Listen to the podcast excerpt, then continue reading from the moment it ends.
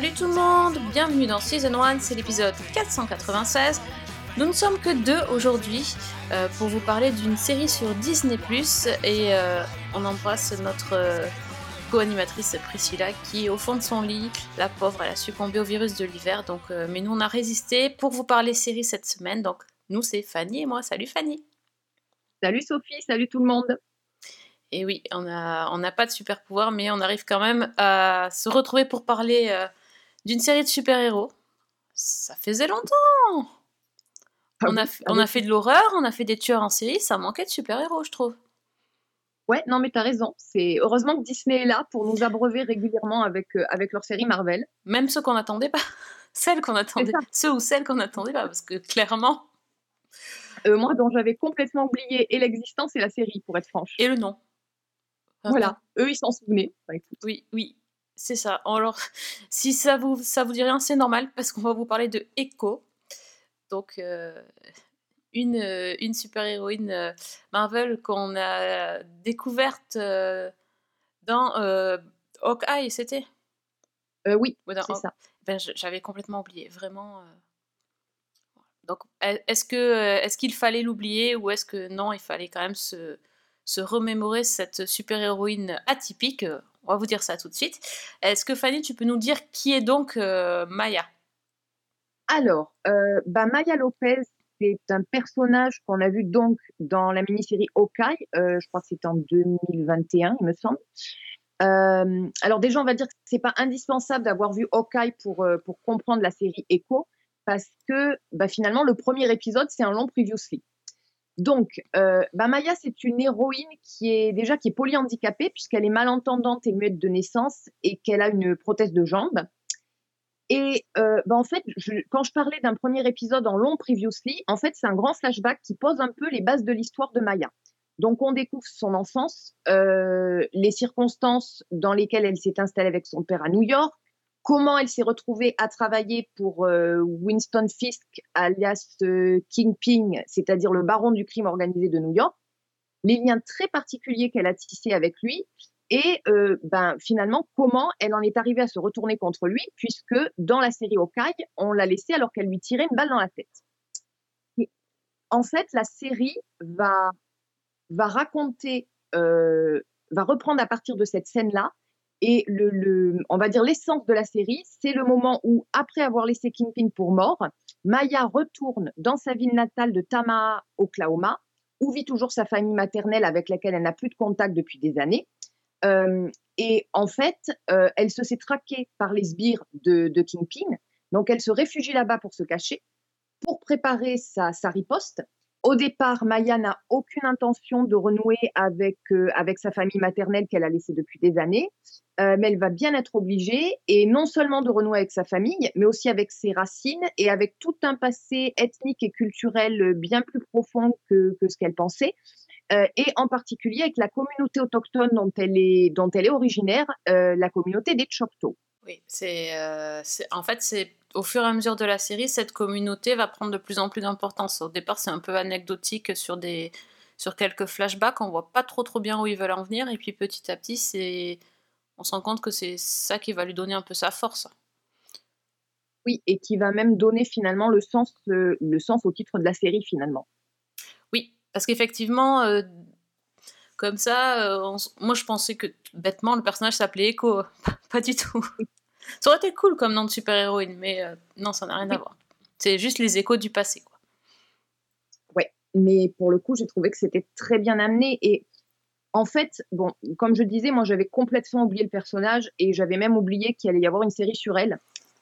Et pour être tout à fait honnête, j'avais un peu peur parce qu'au départ, euh, quand la série a été lancée, j'ai lu des très mauvaises critiques et des avis, euh, mais vraiment au vitriol, qui passaient sur, euh, sur mes réseaux sociaux. Euh, donc euh, j'y suis allée vraiment presque à reculons, avec quand même l'envie de me faire ma propre idée, mais euh, très prudemment, on va dire. Et en fait, ben, non seulement euh, j'ai pas trouvé ça mauvais, mais j'ai même plutôt aimé. Alors, il y a quel- j'ai quand même quelques réserves ou quelques critiques, euh, notamment le fait qu'on a que un tout petit nombre d'épisodes et qui sont pas très longs. Ouais. Et pour le coup, je me dis que, alors c'est paradoxal. D'un côté, il y a des choses qui auraient mérité, à mon avis, d'être davantage creusées, et de l'autre, finalement, je me disais que ils auraient presque pu faire un téléfilm, tellement. euh, j'ai l'impression que par moments, ils se perdent un petit peu en route. Mais le, ton de la série, ce personnage de l'héroïne et la manière dont on va dans des zones quand même très inattendues, euh, ben moi, vraiment, ça m'a séduite en fait. Alors que je m'y attendais vraiment pas.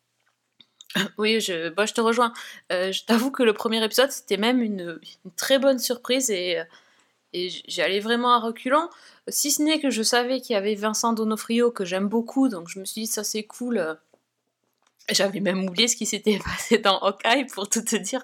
Donc euh, j'avais pas pensé qu'il avait pris une balle. Donc tu vois, j'étais là, ah, trop cool. Bon.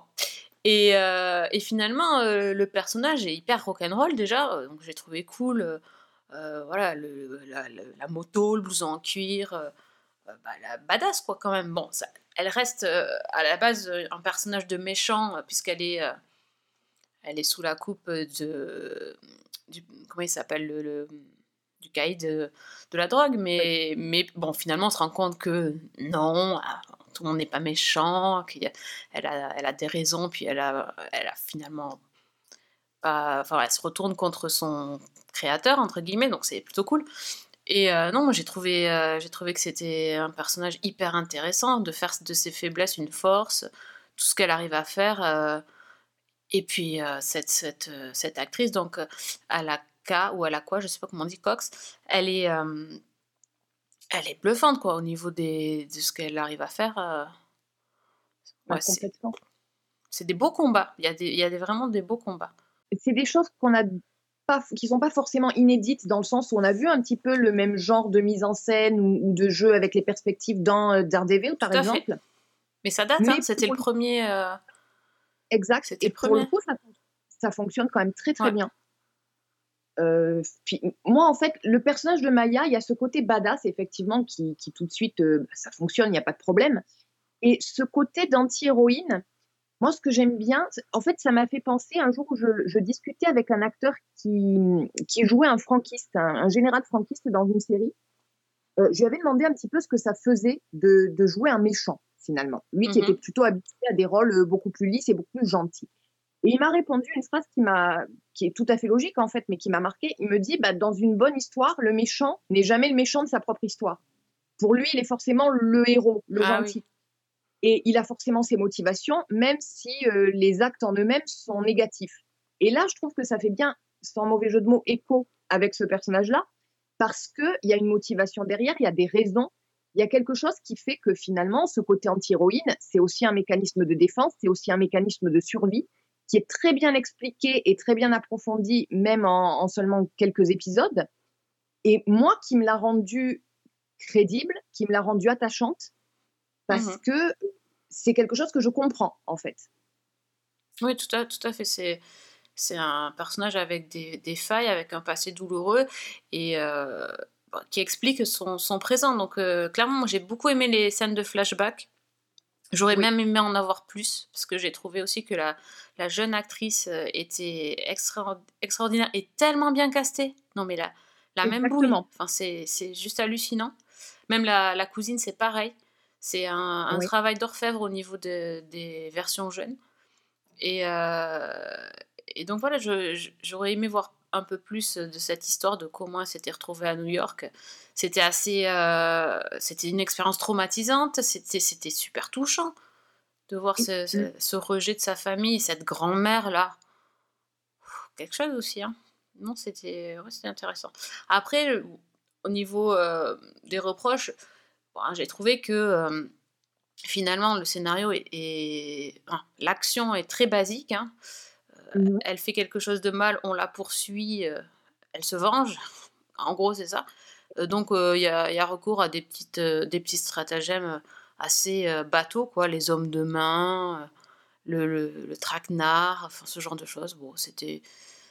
Mais à la fin, euh, il y a quand même quelques, quand même quelques scènes euh, bien réalisée, assez marquante, un peu magique. euh. Ouais, ça, ça se tient, ça se tient. Je dis pas En que fait- j'en redemanderai une saison 2, hein, mais ça se tient. Bah, en fait, moi, ce qui me déstabilise un peu, c'est que j'ai beaucoup aimé le premier épisode, toute la- cette partie, Oui. entre guillemets, qu'elle que j'ai j'ai vraiment aimé. J'ai beaucoup aimé l'idée de la conclusion et de la résolution. Mais par contre, j'ai trouvé que là, c'était vraiment expédié. Mhm. En fait, c'est, j'aurais aimé que beaucoup de choses soient beaucoup, beaucoup plus euh, creusées, qu'on passe un petit peu plus vite sur ce que tu disais, sur ces scènes d'action bateau, qui même si elles sont bien réalisées, si, ça fonctionne euh, très bien, si la bande son est très soignée, c'est peut-être des choses qu'on a déjà vues. Et en fait, j'en aurais voulu davantage. Et là, je me retrouve avec des épisodes où je me dis finalement, euh, en plus, les épisodes sont pas longs en général. Donc, j'ai presque l'impression que clic-clac, deux, trois coups de ciseaux en salle de montage et tu fais une heure et demie, quoi. Ouais. Et c'est dommage parce que je pense qu'il y avait beaucoup plus à raconter.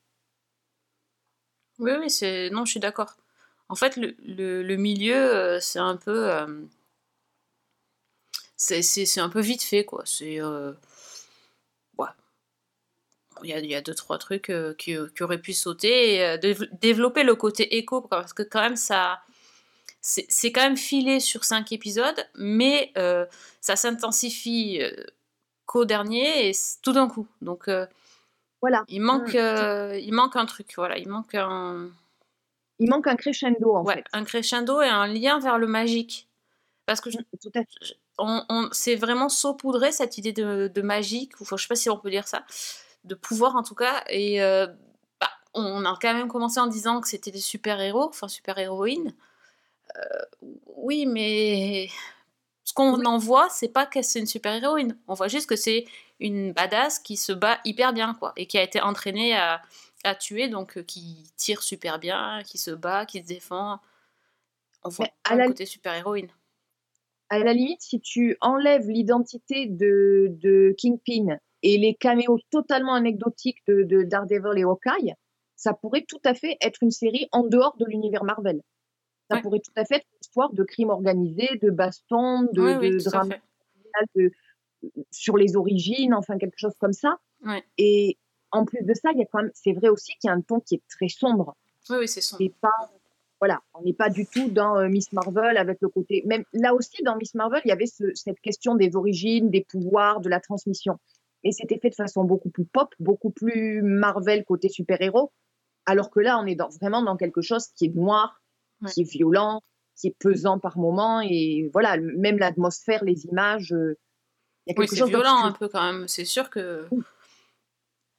on est vraiment du côté sombre de, de Marvel, sans le côté euh, comique. Ils ont essayé de mettre le, le comic relief euh, avec le cousin.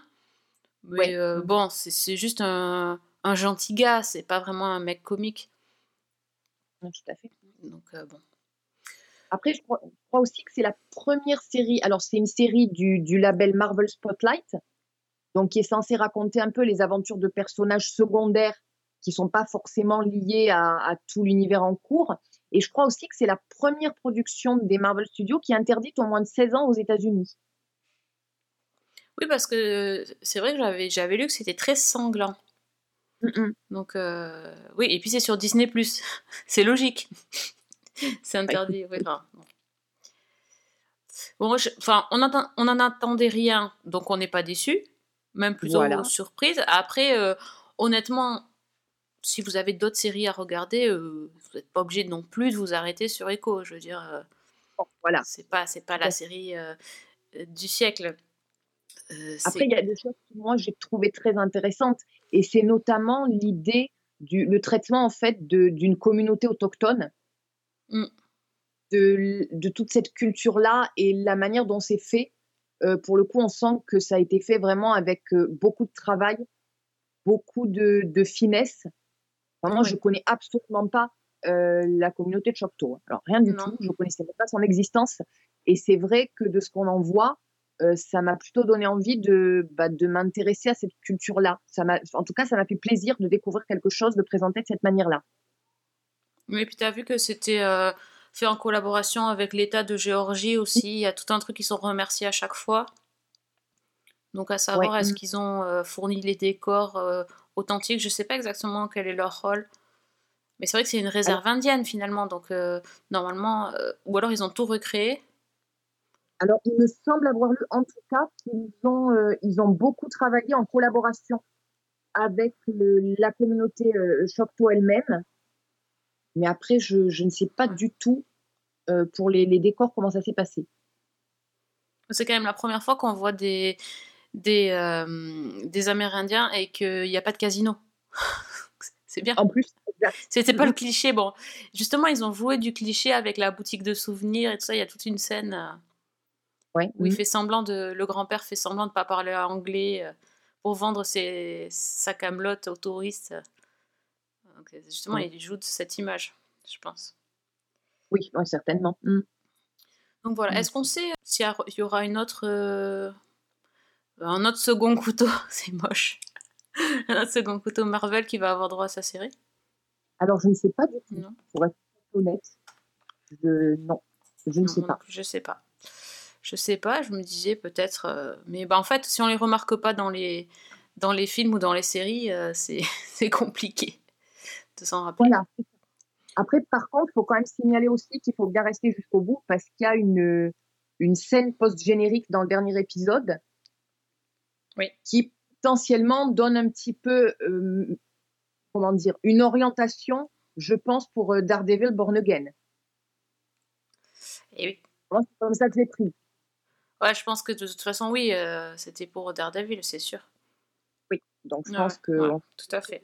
vers où on va aller à ce moment-là. Donc euh, voilà, ça aussi c'est plutôt sympa. Et effectivement, on, on citait les acteurs. Euh, ben, Donofrio est juste génial. Ah ouais, ouais.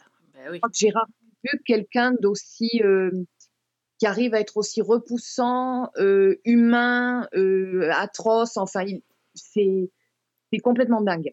Il y a une scène en particulier, celle avec le marchand de glace, Ah oui, incroyable. Elle est incroyable cette scène. Que je ne sais toujours pas comment l'interpréter et qui vraiment m'a remué parce que parce qu'on passe par toutes les émotions quoi. Ouais. Complètement. Ouais. Une scène marquante, effectivement. Donc, bon, euh, dites-nous si vous aussi vous avez euh, apprécié cette série, euh, ou alors si vous avez détesté, vous avez trouvé totalement nul. Mais bon, en tout cas, ça vaut, ça vaut le coup d'œil. cinq épisodes, c'est vite vu. Ça s'appelle donc Echo, c'est sur Disney. C'est dispo maintenant, tout d'un coup. Tu portes une telle souffrance en toi. Une telle rage que tu ne peux pas les contenir.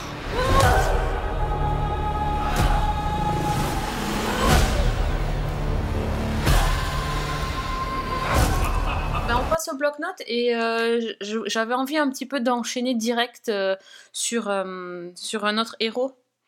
Presque super-héros, mais hein, quelqu'un quelqu'un que lui, pour le coup, on a bien remarqué, mais qui change tout le temps de visage, c'est le docteur. On n'avait pas pensé à, à vous parler de l'épisode de Noël. On a tellement parlé des, des, des specials pour l'anniversaire qu'on a, on a mis de côté un peu cet épisode de Noël qui était pourtant un événement, hein, puisque là encore c'était euh, Russell T. Davis qui était là, et, euh, et surtout bah, c'était le vrai premier épisode avec le nouveau docteur euh, qui s'appelle donc, je ne sais pas dire son nom, tiens, Kutigatwa, qui est un, espèce de zébulon plein d'énergie et de bonne humeur. En fait, il, est un peu le pendant de, David Tennant. Je trouve que c'est un peu le même, la même énergie, mais, mais, en, mais en moins stressé ou stressant et en plus, plus zen, quoi. Le, le David Tennant, euh, enfin le docteur du David Tennant est, est resté là où il est euh, pour euh, se reposer et se, et se poser. Et ben là, on a le mec le plus excentrique du, du coin qui vient pour refaire le docteur. Il est, il, m'a fait, filé la banane ce, ce docteur, vraiment.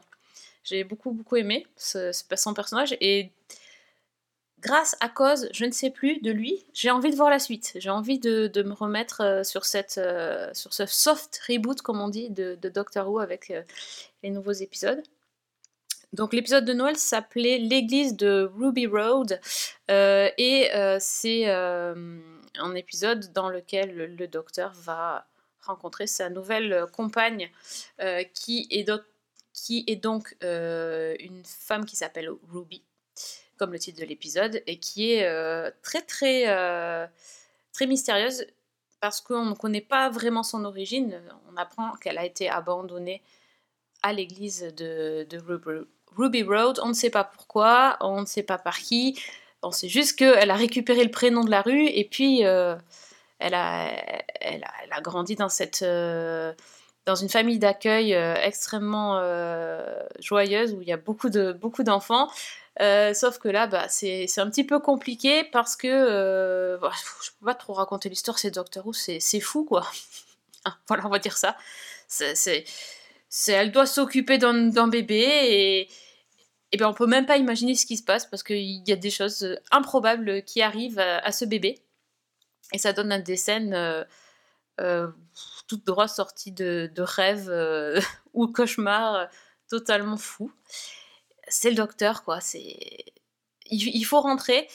Encore une fois, le euh, comment dire les personnages de monstres de Doctor Who, c'est toujours compliqué quand même. Mais de la chance que les deux personnages, donc Ruby et le docteur, il y a une alchimie entre les deux, mais c'est un truc de fou. C'est la première fois qu'ils se rencontrent. On, voit déjà le, potentiel énorme euh, d'interaction entre ces deux persos. Donc, euh, bah, franchement, euh, super, duo, super casting. Les effets spéciaux, c'est faut l'accepter. Ça fait un peu piquer, ça pique les yeux. Je crois que ça sera toujours comme ça, c'est la patte quoi. Et donc, et pour la nouvelle saison, on, on a vu un trailer. Je sais pas si tu l'as vu. Oui. Ouais, il n'y a pas de. hum, Il parle d'un. Il parle d'un personnage qui va revenir, mais pour les autres, euh, il n'y a pas de Dalek, il n'y a pas de. Il n'y a pas d'Adipose, enfin les, les méchants emblématiques euh, de Doctor Who. Euh, Il y a évidemment des voyages à différentes époques, ça a l'air assez loufoque en termes de costumes et de perruques, hein, si tu as vu justement. Et ça arrive donc en mai. Donc euh, normalement, on aura directement, puisque sur Disney euh, ils diffusent en même temps que sur la BBC. Donc euh, a priori en mai 2000 2024 pour nous aussi. Ça, c'est une bonne nouvelle. Ouais, c'est chouette. Mm. C'est chouette. T'as trouvé fun moi- toi aussi? Ah, moi, franchement, cet épisode de Noël, en fait, il y avait tout ce que j'aime dans les épisodes de Noël de, de Doctor Who, c'est-à-dire le côté extrêmement bizarre, le côté effrayant, mais pas trop, euh, cette espèce de, ton complètement décalé avec cette ambiance euh, pop euh, drôle, puis ce, bah, ce côté de Noël un peu, un peu bizarre, on va dire un peu étrange. Et puis, très franchement, comme tu disais, il y a l'alchimie entre les personnages. Il y a une petite gatoie qui est, mais, qui est phénoménale. Je trouve que vraiment, il donne une énergie, il donne quelque chose. C'est difficile à expliquer, mais on a l'impression qu'on voit le docteur, mais pas le même docteur, mais en même temps le même docteur. Enfin, Ouais. voilà, c'est tout le paradoxe de ce personnage et certainement toute la difficulté de le jouer.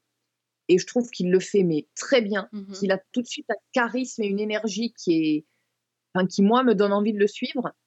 Et puis l'avantage aussi, tu, tu disais un soft reboot, ce qui est bien, c'est que je pense que les gens qui n'ont pas eu l'occasion de regarder la série ou qui n'ont pas suivi de, qui, qui ont loupé des saisons, qui ont picoré par-ci par-là les épisodes, je pense que c'est vraiment l'occasion rêvée de s'y replonger parce que, bah, parce qu'on part un petit peu à zéro quelque part.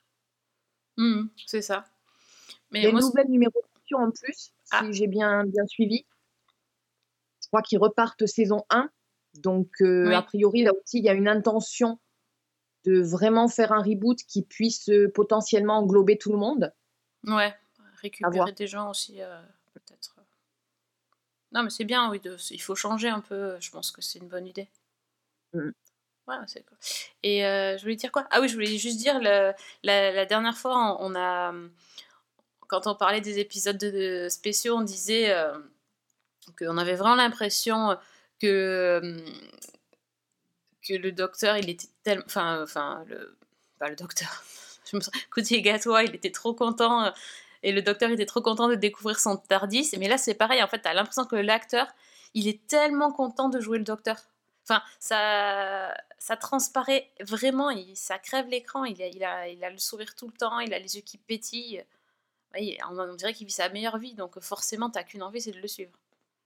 Ça m'a fait sourire parce que juste après la diffusion de cet épisode, l'acteur a partagé sur euh, Insta en fait un- le- une capture d'écran d'un SMS qu'il avait échangé avec ses agents euh, quelques temps avant, où ses agents lui disaient mais est-ce qu'il y a un personnage que tu aimerais bien jouer? Et lui a répondu mais en déconnant totalement bah je sais pas moi Doctor Who. Et ses agents lui ont répondu bon d'accord c'est bon à savoir. Oh là là, Et-. Voilà, donc euh, j'ai envie de dire déjà si vous êtes acteur, euh, contactez les, les agents de. Ils sont bons. de LFI, parce que- et puis effectivement, on voyait que bah, ça- dénotait cette, euh, cet enthousiasme et cette joie qui est Ouais. qu'on sent à l'écran, totalement. c'est tellement ça. Ouais, c'est cool. Eh bien, euh, voilà. Donc, Doctor Who, c'est sur euh, Disney+, tous les épisodes de, de, ouais, Noël, de les specials, il y a même les anciens, certains anciens, évidemment, pas tous, donc si ça vous branche, allez-y. Sinon, rendez-vous en mai 2024 pour la suite. I'm the doctor. What's up there? Goblins. Hiya. Time travelers are great. Like, wow. Ah! Hold on tight. Who are you? Et toi, Fanny, alors t'as vu quoi de sympa? Alors moi, j'ai une série qui a été un de mes grands coups de cœur euh, et que je voulais vraiment recommander. C'est une série qui arrive sur euh, Canal+. L'intégralité de la mini-série est disponible là, aujourd'hui, au moment où on enregistre. Ça s'appelle Fellow Travelers. Et c'est vraiment une série euh, qui m'a touchée d'une manière à laquelle je m'attendais pas du tout. Donc en fait, ça va retracer euh, une histoire d'amour sur, euh, sur 30 ans sur fond de politique américaine et sur fond en particulier d'homophobie, puisque c'est une relation euh, gay entre deux homosexuels. Donc en fait, la série, elle commence, euh, on est à la fin des années 80, et on a un, un type qui s'appelle Hawk Fuller, qui est marié, qui est père de famille, et qui donne une grande fête pour fêter sa nomination à un poste de diplomate en Italie.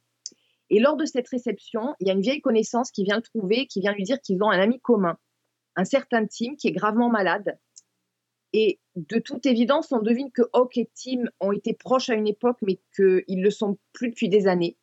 Et Hawk va prendre la décision de tout plaquer pour aller, pour aller lui rendre visite, pour aller le voir.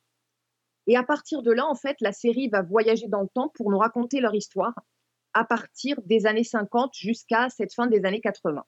Donc on retourne en 1952 à Washington et on retrouve Hawk, qui est, euh, qui est membre du Parti républicain, qui travaille au Congrès comme conseiller politique et c'est un peu c'est le mal alpha, c'est un peu le, le don euh, de, l'étape, on va dire. Euh, il présente bien, il, est, il a l'autorité, il a le charisme, c'est un ancien militaire. Sauf que, bah, en fait, il a un secret, c'est qu'il est homosexuel et que bah, cette époque-là, c'est évidemment pas évident. Et donc, lui, en fait, il enchaîne les rencontres d'un soir dans euh, des bars, euh, dans des toilettes publiques, etc. Et un jour, à une, une réception du Parti républicain, il va rencontrer Tim, qui est, un, qui, est tout jeune, qui est beaucoup plus jeune que lui, qui est un fervent catholique, qui est également républicain, qui vient d'arriver euh, à Washington. Et c'est un véritable coup de foudre entre les deux. Et ils vont commencer euh, une espèce de relation amoureuse, sexuelle, extrêmement sexuelle, euh, mais toujours dans le secret et, et dans la clandestinité, parce que, bah, d'une part, comme je l'ai dit à l'époque, c'est pas évident d'être d'être homosexuel, et en tout cas, ça ne se dit pas, ça ne s'affiche pas. Et ensuite, parce que tous les deux travaillent euh, dans le cercle politique aux États-Unis à cette époque-là, donc un au Congrès, Ouais. euh. Tim, lui, il travaille auprès euh, d'un certain sénateur McCarthy, ah oui. c'est-à-dire le fer de lance de la traque contre les communistes, mais pas seulement contre les communistes. les Et que homosexuels, ouais. voilà, ce que raconte aussi la série, c'est que la commission McCarthy persécutait aussi ceux qui étaient qualifiés de déviants sexuels, c'est-à-dire homosexuels, lesbiennes, transgenres, etc. Et donc, on a ces deux personnages qui sont dans cette relation complètement enfiévrée, mais pleine de, d'un mélange de culpabilité, de secret, de peur d'être découvert. Et en fait, toute la série va, va être une succession de flashbacks qui sont entrecoupés de scènes dans les années 80 et où on va montrer l'évolution de cette relation sur plus de 30 ans, avec en arrière-plan bah, des décennies de d'histoire euh, sociale et d'histoire américaine, donc le macartisme, la guerre du Vietnam, euh, la période de l'amour libre, l'assassinat de Harvey Milk, euh, donc Ah ouais. militant pour les droits homosexuels, les débuts du militantisme LGBT jusqu'à bah, l'émergence du sida sous l'administration Reagan. Et dont, alors c'est un petit peu comme dans la série britannique It's a Sin, où on voit très clairement que les politiciens n'en ont rien à foutre parce que bah, c'est une maladie de gay et que Mm. finalement ils ont bien cherché ce qui leur Oui, a. ils ont qu'à pas faire ça. Quoi. ouais. Voilà, c'est exactement ce que les propos que, tiennent, euh, que tient un des, hum, des politiciens dans un des épisodes. Et c'est euh, alors c'est une série qui est déjà qui raconte une, on va dire un épisode assez méconnu de, de toute la période McCarthy et de toute l'histoire des États-Unis, qui est très intéressante parce que vraiment on a en fond toute cette fresque historique et puis que par-dessus on a ces deux personnages qui viennent se greffer. Alors déjà les acteurs, euh, chapeau, ils sont donc les deux personnages sont joués Hawk est joué par Matt Bomer Ah oui, absolument fantastique, vraiment. Parce que euh, le personnage qu'il joue, c'est pas un personnage sympathique. C'est vraiment, un- c'est un type qui est qui manipule tout le monde, qui est extrêmement toxique même dans sa relation avec Tim. Euh, et pourtant, petit à petit, il arrive à le rendre, euh, il arrive à le rendre à la fois détestable et touchant. Euh, c'est un personnage qui est extrêmement crédible, qui a une, f- un mélange de froideur, de sensibilité. Enfin, c'est c'est quelque chose d'assez phénoménal ce qu'il fait. Et face à lui, pour jouer Tim, on a Jonathan Bailey. Alors, Jonathan Bailey, c'est le Anthony Bridgerton des chroniques. ah oui, d'accord. Et là, pour le coup, euh, ben moi, je l'ai totalement découvert parce que il a un rôle qui est beaucoup plus difficile. Il a un personnage qui est, qui est extrêmement complexe, qui est à la fois militant et partisan de McCarthy, et puis après militant pour les droits des LGBT, qui est en porte-à-faux parce que extrêmement catholique et donc persuadé que son amour pour Hawk, c'est quelque chose que son Dieu euh, réprouve. Et c'est vraiment quelque chose de là aussi euh, il fait un travail qui est très étonnant qui est très complet qui est très sensible. Et puis il faut aussi citer une autre actrice qui s'appelle Alison Williams qui elle joue dans le présent l'épouse de Hawk et je trouve qu'elle fait un très bon job aussi parce que ben, en gros la femme de, de celui qui a une liaison homosexuelle on pourrait s'attendre à ce qu'elle nous la dépeigne soit en victime soit en virago et pas du tout. Elle arrive vraiment à lui donner une épaisseur quelque chose de, de, très pertinent chez cette femme qui est enfermée dans les mensonges de l'homme qu'elle aime. Et, et voilà, donc c'est vraiment une belle série. Euh, c'est une série qui n'est absolument pas à mettre sous tous les yeux parce que quand je disais que c'était une relation sexuelle, c'est que ça commence vraiment comme ça. Et c'est une série qui est pleine de scènes de cul. Et quand je dis de scènes de cul, euh, c'est pas des scènes de sexe. C'est-à-dire qu'il y a des moments où on est limite dans un porno gay. Mais c'est, j'allais dire, c'est jamais gratuit. C'est-à-dire qu'en fait, moi, ce que j'ai ressenti, euh, ce que j'ai interprété, c'est qu'on a une passion qui est une passion brute de, de deux personnages qui ne peuvent pas s'aimer à l'extérieur. Et que quelque part, le fait que tu puisses pas te tenir la main euh, au restaurant, tu peux pas aller danser un slow euh, comme un couple entre guillemets normal, hétéro, ben, leur façon à eux de vivre leur amour, c'est dans l'urgence, c'est dans le sexe, c'est dans des scènes torrides. Et c'est aussi très paradoxal parce que ces scènes, elles sont, il y a un sentiment d'urgence qui les rend presque angoissantes. Et il y a même une scène, très franchement, qui commence comme euh, une partie à trois entre trois mecs, et moi je l'ai fini au bord des larmes parce qu'à un moment, il y a un moment de bascule. Et toutes les scènes sont comme ça. C'est-à-dire qu'il y a une, une complexité, une ambiguïté dans cette série. Elle est juste magnifique. Elle est, euh, au fur et à mesure qu'on avance, qu'on voit comment ces personnages n'ont cessé de se quitter, de se retrouver, elle est extrêmement émouvante. Et enfin, moi, ça a été un grand oui du début à la fin, parce que euh, j'ai trouvé, c'était vraiment une histoire à la fois de, des États-Unis euh, et de la manière dont on, ont été rejetés, puis petit à petit acceptés euh, la communauté LGBT, que ce soit homosexuelle, lesbienne, trans, etc. Et en même temps, cette histoire-là qui est poignante, qui est, enfin, qui moi m'a m'a complètement bouleversée, quoi, vraiment. Donc ça a été un énorme coup de cœur et je ne saurais trop la recommander. Ça s'appelle Fellow Travelers et tous les épisodes, il y en a huit, sont disponibles sur Canal+. Mr. Fuller, please have a seat. Have you ever attended meetings affiliated with the Communist Party? No. What's your marital status? Single. But there is a special lady in the picture. Oh, it's stunning.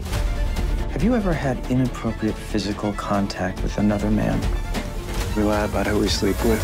Not who we sleep with. It's who we love. Ah ouais, j'ai très très envie de, de l'avoir. Les 8 sont disponibles déjà? Euh, oui, oui. Ah Il me ouais. semble que les 8 sont disponibles d'un coup. D'accord. Et t'as réussi à tous les voir? Oui. Ah ouais, Oui, donc euh, oui, t'as t'es allé vite. Oui, D'accord. Je Ouais. j'ai pas, j'ai pas pu arrêter quoi parce Ouais, que ok. Voilà, c'est mais pourtant les épisodes sont assez longs, il y en a je pense qu'il doit faire 1 heure 55 minutes mais euh, Ah oui, effectivement, c'est long. très intense. C'est Ouais. voilà, je faisais la comparaison avec It's a Sin parce qu'il y a des scènes qui sont presque de ce niveau-là. Je dis presque parce que pour moi, It's a Sin, ça a été vraiment un gros traumatisme et c'est une série que je ne pourrais jamais revoir parce que j'en j'en ai pleuré, j'en étais presque physiquement malade tellement c'était euh, c'était choquant, ouais. c'était rude, c'était âpre. Euh, Celle-là, peut-être un petit peu moins, mais il y a quand même des scènes qui sont euh, qui remuent quoi. Ouais, d'accord, je vois. Bon, peut-être que je prendrai un peu plus le temps pour euh, digérer les épisodes. Je vais être sensible à ça aussi. Effectivement. Euh, bon, moi de mon côté, j'ai pas beaucoup avancé niveau série. J'ai commencé à. Pourquoi Je ne sais pas. J'ai commencé à regarder euh, la saison 4 euh, de The Rookie parce que ça passe à la télé sur M6 en ce moment. Donc je me suis dit, tant que les épisodes sont dispo, euh, ben, je vais les regarder parce que j'avais vu qu'ils avaient, ils ont mis la série sur Netflix, mais ils ont mis que les trois premières saisons, donc je les avais déjà vues. Et donc, bon, je dis, je vais regarder un petit peu la saison 4 sur M6. Euh, bah, pff, je vais pas dire que j'ai regretté parce que c'est pas non plus une torture, mais c'est quand même vraiment pas terrible. Euh, je sais pas, il y a quelque chose qui, qui se passe quand euh, on prolonge un concept un, peu trop longtemps. Et euh, autant au départ, je trouvais ça fun de voir Nathan Fillion jouer les, les bleus dans la police et essayer de gagner le respect de ses pairs, alors que lui-même, lui était hyper âgé, hyper âgé, très vieux, et les autres super jeunes, et que voilà, il, se, il, il- il dénotait un peu, et donc euh, forcément, euh, il devait prouver qu'il était aussi bon que les jeunes, etc. Bon, pourquoi pas? C'était sympa, et puis de toute façon, j'adore Nathan Fillion, donc euh, forcément. Là, la saison 4, le truc, c'est que le, j'ai- le premier épisode, il lui, il, le chef lui dit qu'il n'est plus rookie. Donc il n'est plus pro- débutant. Il, a, il a enfin le droit, parce que normalement il aurait dû être euh, titularisé, ou je sais pas comment on dit, euh, depuis un moment, mais ils avaient trouvé la, la, hum, la parade euh, la saison précédente en le rétrogradant, où il, a- il lui avait prolongé son, son stage de. Parce que je sais plus quoi, enfin, c'est du blabla de, de la police, mais enfin bref, ils avaient trouvé le truc. les autres étaient devenus gradés, enfin pas gradés, devenus titulaires, et pas lui, il était encore resté débutant. Bon là, pour le coup, ils le mettent direct. Donc je me suis dit, bah, ça va finir cette histoire là, ça, ça, ça va se terminer. Puis j'ai regardé, mais pas du tout, il y a six saisons, mais ça continue toujours. Euh, je- franchement, je sais pas ce qu'ils vont raconter. euh, il aurait à peu près tout arrivé, euh, parce que là, c'était quand même euh, du, du lourd au niveau de la de l'histoire, puisque c'est l'histoire de... Ça reprend la suite de du final de la saison 3. C'était le mariage de Lopez, donc il y a un agent, une des agents de police qui est enceinte jusqu'aux dents et qui euh, se, marie et qui se fait enlever euh, le jour de son mariage. Et donc ils sont allés la traquer, la chercher au Guatemala. Enfin, je me suis dit, oh là là là là là. Elle, euh, par la psychopathe qui voulait voler son bébé, je me suis dit, oh là là, mais où, vont-ils Où vont-ils? Ils vont très très très loin. Euh, bon, alors je me suis posé la question, est-ce que je vais continuer ou pas? Vraiment, je vois que je suis pas la seule à me poser la question parce que euh, visiblement les audiences ne sont pas bonnes. Et euh, bizarrement, M6 a décidé d'accélérer la diffusion de la série. Ce n'est pas bon signe. Donc, euh, au- en général, c'est pas bon. Surtout que tu commences déjà sur un. C'est le samedi soir. hein. Donc, c'est trois épisodes. Déjà, c'est costaud pour une nouvelle, pour une saison inédite. Bon, maintenant, maintenant, ils vont passer à 4 et la semaine d'après, ils vont passer à 5. Donc, autant vous dire que les 24 épisodes, parce que oui, il existe, ou 22, peut-être, peut-être 22, il existe encore des séries, euh, des séries vraiment euh, qui se répètent et qui font quand même des saisons de 22 épisodes. Ouais, ça va, ça va aller vite. Je ne suis pas certaine que euh, la prochaine saison aura les, les faveurs du Prime.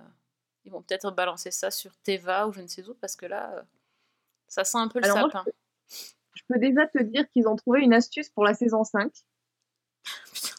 Que Nolan se retrouve officier instructeur et que c'est lui qui a une rookie sous ses ordres. Oh. C'est magique. Bah évidemment. Bah oui, il y a toujours un rookie du coup dans le titre. Et ben voilà, c'est ça. Putain. Ah ouais. Pas du Bon. tout artificiel. Ouais. Voilà. Bon, moi, Ce après, le Ce qui est bien, c'est que j'ai toi, tu continues aussi. Je vois. Ah, bah bien Eh bien sûr, évidemment. évidemment. Mais, mais le, le pire, c'est que j'ai envie de savoir ce qui va se passer dans les intrigues qui m'intéressent le moins, finalement. Tu vois, toute l'histoire de la tueuse en série, là, qu'on se traîne depuis trois saisons. Là, comment il l'appelle là? la... Non, pas la Ah. Féa, là? Merde. Ah non, là, le, attends, la, la baronne de la drogue, Oui, la baronne d'Adrien, là. Oh non, c'est tellement con le nom. la Fiera. La Fiera, pas la Féa. Ça, c'est la moche. La Fiera. Alors, on a cette histoire-là. On a la, la tueuse en série, là, la rousse, Ah qui oui avait enlevé. euh, Voilà, bah ça aussi, ça rebondit. Oh, on continue avec. Et je sais pas, le, The Rookie a la capacité à étirer comme un chewing-gum ses intrigues. Donc, ils trouvent deux méchants, ils les mettent en prison. Après, ils, sont- ils, doivent être- ils doivent avoir des mauvaises prisons parce qu'à chaque fois, ils s'échappent. c'est ça. Comme ça, ils peuvent refaire des épisodes où il faut les, il faut les recapturer une deuxième, voire troisième fois. Plus euh, une histoire de vengeance derrière. c'est Non, mais magnifique. je ne sais pas non plus si c'est dans la saison 5, si c'est un épisode de la saison 5, mais je pense qu'il y a l'accouchement le plus what the fuck que vous verrez jamais. Oh non. C'est magique.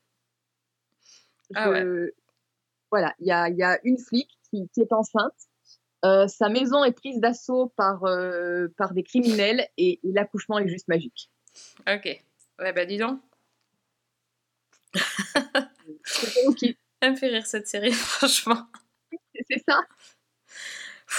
Ouais.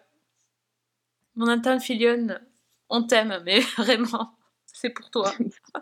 C'est pour toi parce que les autres ils sont mauvais en plus. Oui, Oui, je, je ah bah- suis d'accord. Oui, oui, oui, oui, Je suis d'accord. Il y a un gros très problème au niveau des, des acteurs. oui, oui. Mais bon, qu'est-ce que tu veux? On regarde quand même. Donc, euh, Voilà. Donc on regarde un truc qu'on n'aime pas trop, mais juste. euh, C'est comme ça. Ouais. Moi c'est sur M6, voilà. Lafayette is holding Angela at a compound outside Guatemala City. I'm going to get her back. I'm in. Me too. We all are. You shouldn't be alone right now. We move heaven and earth to protect our own. Next stop, Guatemala. We got a problem. We're going to Plan B. We have an officer down.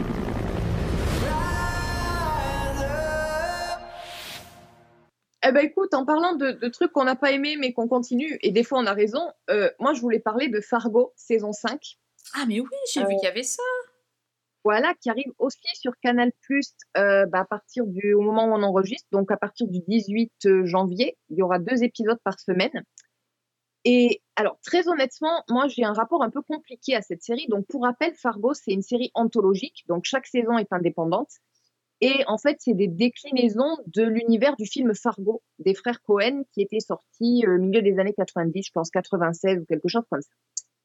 Moi, j'ai un gros problème, c'est que les saisons, euh, généralement, ou j'accroche ou j'accroche pas du tout. Alors sur les saisons précédentes, j'avais énormément accroché à la première. Euh, je crois à la troisième aussi, mais alors la deuxième pas trop et la quatrième pas du tout. Donc c'est toujours un peu compliqué, Fargo et moi. Ouais, Fargo, c'est pareil. Mais je sais même pas si j'ai vu la 4, j'ai un doute. Je sais plus. Euh, la 4, c'était avec Chris Rock, c'était une histoire de d'échange de gamins entre des familles mafieuses dans les années 50. Pas vu, si non, je- du tout. Et, et j'ai décroché assez rapidement. Je c'est pas que c'était mauvais, c'est simplement j'ai perdu mon intérêt assez vite. Et donc là, on m'annonce une saison 5 de Fargo euh, et on m'annonce quand même au casting Juno Temple et John Hamm. Donc là déjà, je me suis dit, il y a du lourd, on va tenter. Et, et ben, énorme surprise. C'est, je pense que c'est une des meilleures, si ce n'est la meilleure saison de Fargo que j'ai vue. J'ai Ah. complètement adoré. Alors, l'histoire, elle est un petit peu compliquée à résumer sans spoiler parce qu'il y a un, on va dire qu'il y a un rebondissement, une révélation qui, comment dire, qui modifie un petit peu la donne. Donc, brièvement, euh, pour résumer le début, on fait la connaissance. Donc, les, les- les événements sont présentés comme vrais, comme toujours dans Fargo, même Mhm. si c'est pas le cas. Là, on est dans le Minnesota en 2019. Et on fait la connaissance de Dorothy Lyon, qui est donc jouée par Juno Temple, et elle bouffe littéralement l'écran dans toutes les scènes où elle est.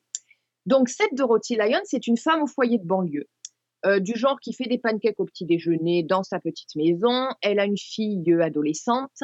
Elle est mariée à un concessionnaire automobile un peu falot et sous la coupe de sa maman. Enfin bon. La maman en question, d'ailleurs, est une riche femme d'affaires euh, d'ultra-droite euh, qui a fait fortune en rachetant les dettes des, dire, des classes moyennes. Et donc, Dorothy Lyon, tout va très bien dans sa vie. Et un jour, elle sera à une réunion parents-prof. Sauf que là, bah, ça vire à l'émeute. Les parents se mettent sur la gueule, les flics interviennent et Dorothy dégaine son taser et tase un flic. Oh là là. Donc, elle se retrouve emprisonnée. Elle se retrouve au poste, euh, au commissariat où on prend ses empreintes. Et elle est libérée grâce donc à sa belle-mère, qui ne l'aime pas beaucoup, mais qui n'a pas envie quand même de voir sa belle-fille euh, en tôle. Et quelques jours plus tard, Dorothy est tranquillement toute seule chez elle. Et il y a deux hommes cagoulés qui font irruption dans l'appartement pour l'enlever. Le truc, c'est que Dorothy n'est pas du tout la Desperate Housewives qu'on imagine. Et donc, bah, elle va leur mettre la misère un peu façon maman, j'ai raté l'avion, euh, coup de fer à repasser et autres outils domestiques passent. Bon, les deux mecs arrivent quand même à leur fin et arrivent à l'enlever, sauf que bah, Dorothy s'enfuit. Elle, elle leur fausse compagnie, elle arrive à en tuer un et elle se barre. Et qu'est-ce qu'elle fait? Bah, Elle n'appelle pas la police. Non, non, pas du tout. Elle n'appelle pas les autorités. Elle rentre chez elle et elle fait des pancakes comme si de rien n'était. Mais non. À la, à la stupeur de son mari, qui, qui avait bien compris que l'appartement étant dévasté, sa femme n'étant plus là, il y avait un problème. Et à la stupeur de la flic euh, qui a été chargée de l'enquête et qui a débarqué au milieu de tout ça. Et pendant ce temps-là, bah, dans le Dakota, le ravisseur survivant va trouver son commanditaire, qui n'est autre qu'un certain Roy Tillman, qui est un shérif euh, pro-Trump, le, le cow-boy Marlboro un petit peu, ultra religieux, euh, ultra droite, qui vit dans un ranch fortifié, qui a sa propre milice, qui déteste tout ce qui est gouvernement, tout ce qui est autorité. Et c'est lui, donc, qui veut enlever Dorothy. Pourquoi? Euh, Pour quelle raison? Pourquoi faire? Ben, C'est un petit peu ce qui va donner toute la direction de la série. Alors, moi, très honnêtement, j'y suis d'abord allée pour les deux acteurs, donc John Hamm qui joue ce fameux shérif euh, Marlboro et euh, Juno Temple qui joue Dorothy Lyon. Sincèrement, cette saison, c'est c'est un plaisir du début à la fin. Déjà, quand on est fan comme moi du film Fargo, on retrouve absolument cette ambiance.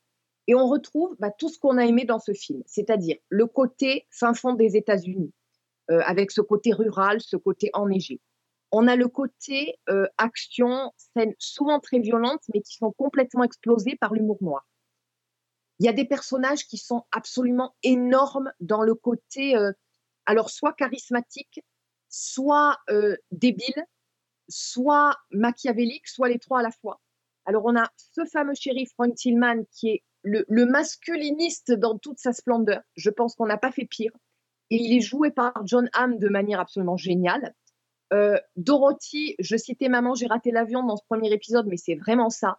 C'est quand tu la vois euh, avec un fer à repasser, avec un ski, une botte de ski, là, une snow boot, euh, désinguer un des types qui s'est attaqué à elle. Enfin, c'est absolument génial, franchement. Euh, on a le, fils du shérif qui est, alors lui, c'est le crétin fini. On a un tueur à gages. Je crois que j'ai rarement vu ça, à part chez les frères Cohen, qui est, euh, il est inénarrable. Le type qui parle en énigme, avec un très fort accent de Scandinavie et une coupe de cheveux au bol, mais c'est complètement con et c'est complètement fou. Donc on a vraiment ce côté humour noir euh, qu'on a chez les frères Cohen. C'est très bien construit. La mise en scène, ça joue beaucoup avec les caméras. Il y a des tableaux, c'est magnifique. Il y a énormément de références aux frères Cohen, mais ça gêne pas si on ne connaît pas spécialement l'univers. Mhm, Ok. Il y a aussi énormément de références en fait à tout un univers de pop culture. Il y a, euh, bah, il y a tout un épisode en fait qui, qui est un, un gigantesque hommage à l'étrange Noël de Mr. Jack. Non. Absolument. C'est, Oh. ça se passe à Halloween. Tu as des personnages qui portent tous des masques de, des personnages du film. Et c'est là aussi, c'est vraiment à voir parce que rien que cet épisode-là, il est complètement dingue. Et puis, bah, petit à petit, on a tout un thriller qui se construit avec énormément de thèmes. Euh, bah, l'extrême droite, clairement, Trump et l'extrême droite américaine en prennent plein la gueule. Euh, le thème de la dette dans l'économie américaine, euh, le thème de la religion, les, les violences faites aux femmes, enfin, il y a plein de choses, mais qui s'intègrent toutes parfaitement. Et c'est vraiment une série où on tremble pour les personnages parce qu'il y a des cliffhangers euh, qui laissent sur les fesses, euh, où on rit énormément parce qu'il y a des situations complètement improbables. Et il y a, y a ce. Enfin, je sais pas, il y a un souffle épique dans cette saison, il y a vraiment quelque chose. Je trouve qu'ils ont très bien repris l'essence du film Fargo pour en faire autre chose. Euh, ça respecte l'ambiance et ça fait, ça, ça part dans des directions autres. Enfin, moi, ça a vraiment été euh, une saison qui m'a séduite.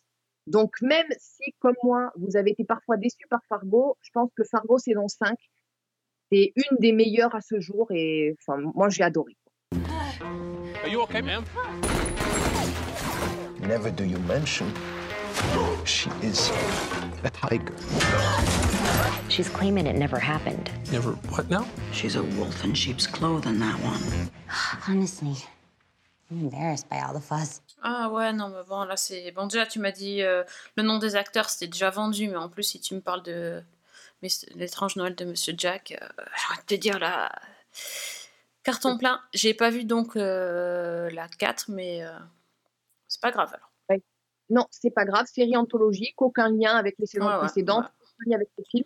Et par contre, pour ceux qui veulent voir le film, il est aussi dispo sur Canal+. Donc, Ah, ok. Et comme c'est quand même un, moi c'est c'est un film que j'adore, qui raconte donc un, on va dire le un faux euh, fait divers puisque c'est présenté comme une histoire vraie et qui est la, façon dont euh, on va dire un, concessionnaire automobile en difficulté financière euh, manigance l'enlèvement de sa femme pour soutirer une rançon à, en son beau-père. Sauf que le beau-père va vouloir payer la rançon lui-même et ça va partir très très loin dans la violence et dans le n'importe quoi.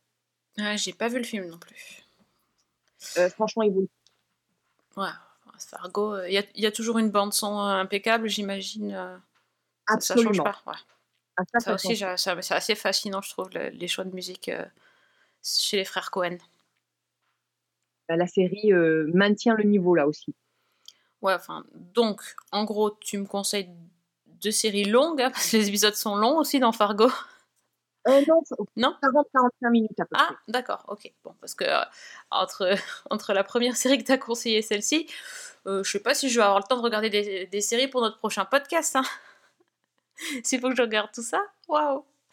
Mais ça a l'air trop bien, donc euh, merci pour tes, pour tes recos. Mais Écoute, franchement, pour une fois que j'ai vraiment deux séries à recommander qui m'ont vraiment enthousiasmé, c'est ça fait plaisir. Et ça fait plaisir, surtout quand on vient juste de commencer l'année, et s'il y a déjà deux bonnes euh, séries oui. slash saisons, euh, c'est cool. Donc, donc euh, dans le dernier épisode, qu'est-ce qu'on a fait déjà comme série? J'ai oublié. Mince. Oh, le bug bon, on avait fait Berlin, ça, ça d'accord. Ah oui, non, mais c'est ça, c'est ça. c'est- C'est dans Berlin, dans le podcast sur Berlin, t'as dit c'est la meilleure série de, de 2024 pour l'instant, ou un truc comme ça. Voilà, Au 2 janvier. T'as dit ça, t'as dit ça. C'est la meilleure série de 2024 au 2 janvier. Donc, euh, on peut dire qu'officiellement, euh, mi-janvier, euh, elle est détrônée. on va dire que Berlin est la meilleure série espagnole de l'année au 18 janvier. ça vous va? Voilà, voilà. Le classement évolue chaque jour. Excellent. Bien j'adore ta conclusion. bon, voilà, les auditeurs, si vous avez un avis sur la meilleure série de l'année pour l'instant, ne- n'hésitez pas. Donc, euh, pour nous, ce n'est pour, en tout cas pour Fanny, ce n'est plus Berlin. euh, C'est plus Berlin. Ce n'est plus Berlin. Voilà, tant pis, tant pis. Tant pis. Euh, ben, merci Fanny donc, euh, pour, euh, pour ces recos et d'être venue ce soir. On va remercier nos auditeurs aussi de nous écouter, bien. de nous suivre en 2024, toujours pareil. Et les auditeurs, si vous voulez discuter avec nous sur les réseaux, Fanny, tu es sur X et sur euh, Blue Sky. Sur Blue Sky et sur Threads et sur Insta, je, voilà, toujours le même pseudo, euh, Fanny L. Allegra. Ah oui, elle est sur Threads. Ok, d'accord. Ouais, moi, moi, non. moi, je reste euh, Twitter aussi. Donc, Season 1 avec un 1. Et euh, on a une page Facebook aussi. Puis l'Insta, season1.podcast. N'hésitez pas à nous suivre sur Insta. Vous aurez les sorties de chaque euh, épisode. euh, et même des... On republie certains anciens épisodes pour ceux qui auraient raté. Euh, voilà, des, petites, des petites stories aussi. Ça, c'est Priscilla, la reine des, des stories. Et n'hésitez pas aussi à télécharger les épisodes sur iTunes, SoundCloud Spotify et les chroniques de Cliffhanger Co. Je pense qu'on a tout dit. Donc, eh bien, on fait encore un bisou à, à notre malade de, de la semaine. Et on se dit, euh, voilà, Priscilla. Et on se dit euh, bonne semaine. Et bonne série